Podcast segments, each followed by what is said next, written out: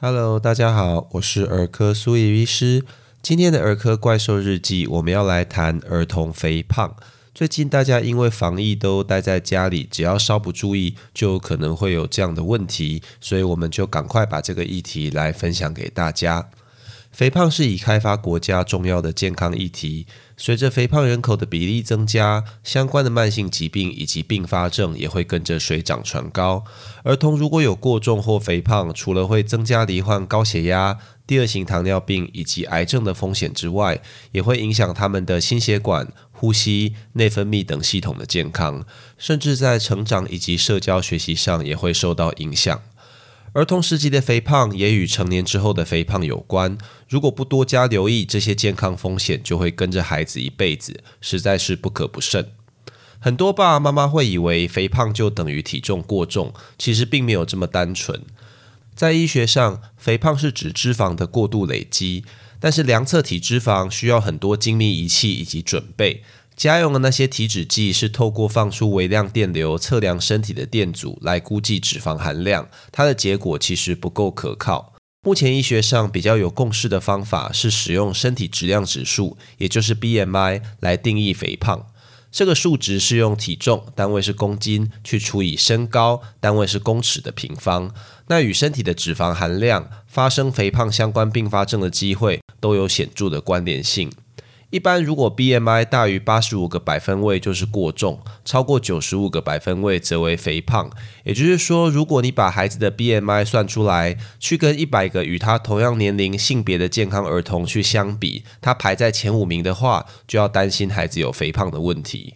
当然，用 BMI 诊断肥胖还是有一些限制。第一个就是说，爸爸妈妈们手上的儿童健康手册虽然有身高体重的百分位图，它却没有 BMI 数值的百分位参考。如果有需要，可以到卫生福利部网站去下载《儿童肥胖防治实证指引》。那这本书里面有儿童在不同年龄、性别的 BMI 正常范围与过重肥胖的数值。那这本指引虽然详述了儿童肥胖的各种议题，但因为它主要供专业人士阅读，很多内容对爸妈们来讲有点困难。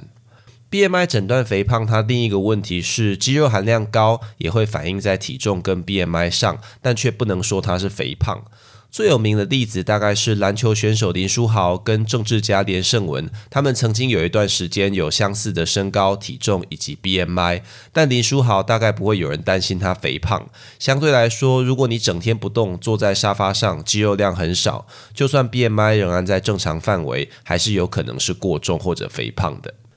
在评估疑似肥胖的孩子时候，我们必须做全盘的问诊以及身体检查，以排除潜在的疾病以及可能的成因。比如说，第二型糖尿病、甲状腺低能症以及小胖威力症的患者，就常常会合并肥胖。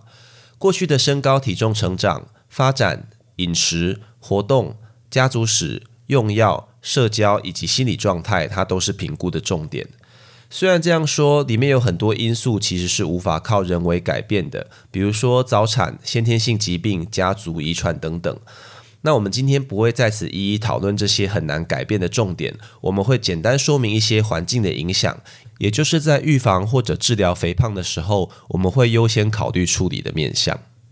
第一个其实是含糖饮料，过度摄取含糖饮料或者果汁是导致肥胖的重要原因。一杯手摇饮料往往就占了孩子一天应该摄取热量的四分之一。在夏天炎热或者吃了太咸的食物口渴的时候，常常会让孩子不自觉喝下过多的热量。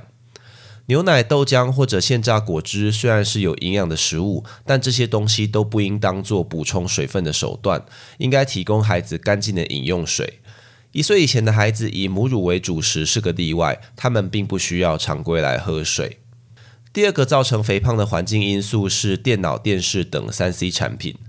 长期使用电脑、电视等三 C 产品会导致肥胖的。主要的因素是，除了这些静态的活动会让身体的代谢速率下降，减少能量消耗以外，它们对饮食内容的影响也是一大威胁。你一定有下面的经验：在电脑或电视上看到美食广告就口水直流，或者是看场紧张刺激的好电影，结果在不知不觉间就吃了一大包爆米花。这些食物的摄取都跟我们的身体需求无关，而是受到刺激后激发出来的食欲。有研究发现，就算不增加运动量，只要减少看电视的时间，自然就会降低整天的热量摄取以及肥胖的发生。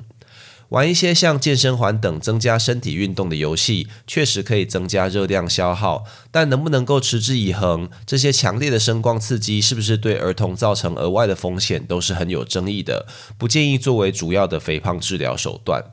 虽然随着科技发展，要避免儿童接触三 C 产品是越来越困难，但是由于目前研究已知的健康风险，比如说像自闭、发展迟缓、视力受损等等。大多数的儿科医师还是同意，两岁以前我们不建议接触三 C 产品，五岁以前也要尽量减少接触。那第三个要讲的环境因素是睡眠。研究有发现，睡眠不足或者不规律的睡眠时间都会增加肥胖的风险。背后的原因可能与内分泌的调控有密切的关系。另外，睡眠不足的时候，身体摄取食物对脑部带来的新快感会更加强烈。我们长期加班熬夜或者值班的工作者容易暴饮暴食，也就是这个道理。要怎么样让孩子有充足、有品质的睡眠，就可以参考我们之前讲婴幼儿睡眠的章节。那最后一个我们要讲的环境议题是肠道菌相。研究发现，肠道菌相的改变是与肥胖有关的。良好的肠道菌相建立，有赖健康的生活习惯与饮食。服用益生菌是不是能够改善肠道菌相，甚至避免肥胖？目前证据是不足。有关益生菌的说明以及使用，我们之前也有在益生菌这个章节分享过，大家有兴趣的话，不妨回去参考一下。那讲完肥胖重要的环境因子之后，我们接着要来谈治疗。但是在详细谈论怎么治疗肥胖之前，我们要先对治疗的目标有正确的认识。肥胖是一个由遗传因素、饮食习惯、生活形态、内分泌、药物以及疾病这些多重因素所影响下的结果。虽然不健康的饮食生活习惯确实会增加罹患肥胖的机会，但是肥胖不能够与放纵自己、不注重健康或者贪吃画上等号。很多正常生活饮食的人还是受到肥胖所苦。所以，肥胖的治疗并不是检讨自己哪里不好，也不是要减掉特定数字的体重，而是要逐渐拥抱良好的饮食与生活习惯，整个家庭一起追求健康的身体状态。我们除了建议所有怀疑肥胖的儿童都应该就医检查追踪以外，以下简单介绍三个小技巧，不但适用于治疗肥胖，也可以帮助孩子建立健康饮食生活习惯，甚至成人也可以受惠于这些方法哦。第一个我们要谈的是行为策略。单纯了解肥胖的风险，并不会带来行为的改变，需要从根本上制造或者消除动机，才能够有持久的健康行为。通常我们可以按照以下几个步骤进行。第一个是先自我监测，如果你能够详实记录下每天吃下的食物组成、分量，往往就可以很容易发现可供改善的地方。那第二个就是刺激控管。从自我监测中发现的不健康行为，可以透过这个步骤移除。比如说，我们用干净的饮用水取代冰箱里的含糖饮料，把柜子里的零食饼干替换成桌上的新鲜水果，移除卧室里的电视以及手机使用时间去做控管等等，这就是刺激管控。那第三个，我们可以设定目标。如同我们刚刚讲的，目标不是体重减了几公斤，而是有没有达成健康行为。那这个目标必须是清晰、可测量，而且及时的。比如说，一周只能喝一次含糖饮料，每天只能看三十分钟的手机或者电视等等。那最后的技巧就是约定与正向强化。之前我们也分享过很多次，比起用法则来贺阻不健康的行为，奖励孩子配合健康生活，更容易达成长久难以撼动的习惯。比如说，配合不喝含糖饮料一周，就可以选一本故事书，让爸妈睡前念给自己听等等。比较大的孩子通常就能够理解健康生活的好处，并且参与约定的过程，挑选合适的奖励。那以上这个就是第一个小技巧——行为策略。那第二个技巧是全家总动员。孩子的行为与照顾者本身的生活习惯其实密切相关。如果我们只单纯聚焦在孩子身上，而忽略其他家庭成员，就不容易有持久有效的改变。尤其家庭的所有成员共享相同的生活空间，要把孩子的饼干收起来，那你就不可以留下爸爸的爆米花！要让孩子不喝冰箱里的可乐，那妈妈的啤酒也要换成饮用水才对吧？照顾者的行为常常也是评估孩子的盲点。如果你让孩子不要喝汽水，结果他常常被带去肯德基吃炸鸡，那这样还是会胖的。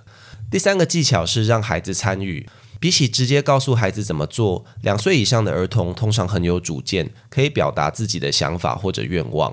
如果孩子能够理解健康生活习惯的重要，而且自己提出改善方案，就非常理想。这个过程不只会让照顾者与孩子充满信心，也可以避免一下子定定太过远大的目标，难以持续。值得一提的是，如果我们凭借吓唬的方式让孩子害怕肥胖带来的后果，虽然可以带来短期的行为改变，但多半都不持久。而且如果没有发生那些后果，常常就会让想改善的不良行为更加固着。建议不要采用这种方式。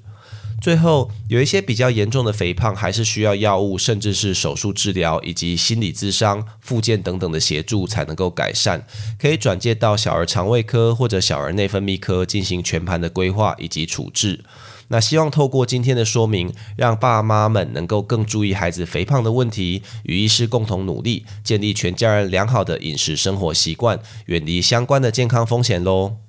以上就是今天的全部内容。如果你喜欢本频道，欢迎按下关注、订阅，并且分享给你周遭的亲朋好友，这样就能收到本频道的最新通知，也让苏医师有动力提供大家更优质的内容喽。我是苏怡医师，我们下次见。